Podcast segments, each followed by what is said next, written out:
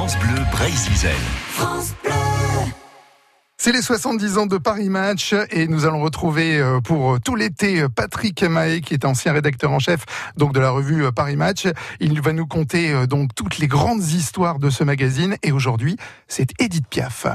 Les images font elles aussi partie de l'histoire. Johnny Hallyday, président Kennedy, Karl Lagerfeld. Paris Match. Le poids des mots, le choc des photos. Edith Piaf à la une de Paris Match euh, au lendemain de sa mort.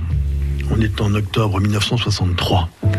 Et c'est une photo d'elle très belle, euh, en couleur. Euh, elle est assez pathétique quand elle chante, des mains croisées. Et en bas, sous un titre énorme qui s'appelle Adieu à Piaf, en bas on voit une colonne qui est titrée Hommage à Jean Cocteau. En fait, ce qui se passe, c'est que Jean Cocteau est mort juste après Piaf. Et bien sûr, Cocteau, c'est l'Académie française, c'est un grand poète d'exception. Mais le personnage central, c'est Piaf. Puisqu'on sait que des milliers de gens vont accompagner sa dépouille au cimetière et que ce numéro va frôler quand même une diffusion de 1 800 000 exemplaires. C'est quand même énorme comme diffusion.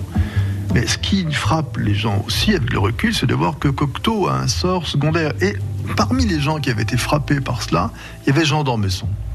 Et Jean d'Ormesson, euh, mort centenaire, on peut le dire, disait toujours, ce charmeur, cet érudit, facétieux d'Ormesson, disait toujours moi, le jour où je mourrai, j'espère ne pas mourir le jour même d'une célébrité, quand même, parce que voilà, j'aimerais bien bah, qu'on parle de mon œuvre. Et puis voilà, et ben il meurt euh, juste euh, 24 heures avant euh, Johnny Hallyday, ce qui fait qu'évidemment un match, les gens se sont posé la question de savoir s'ils allaient refaire la même une que Piaf et Cocteau. Eh bien non, la solution a été double. Olivier Royan qui est un breton d'ailleurs de Rostrenin.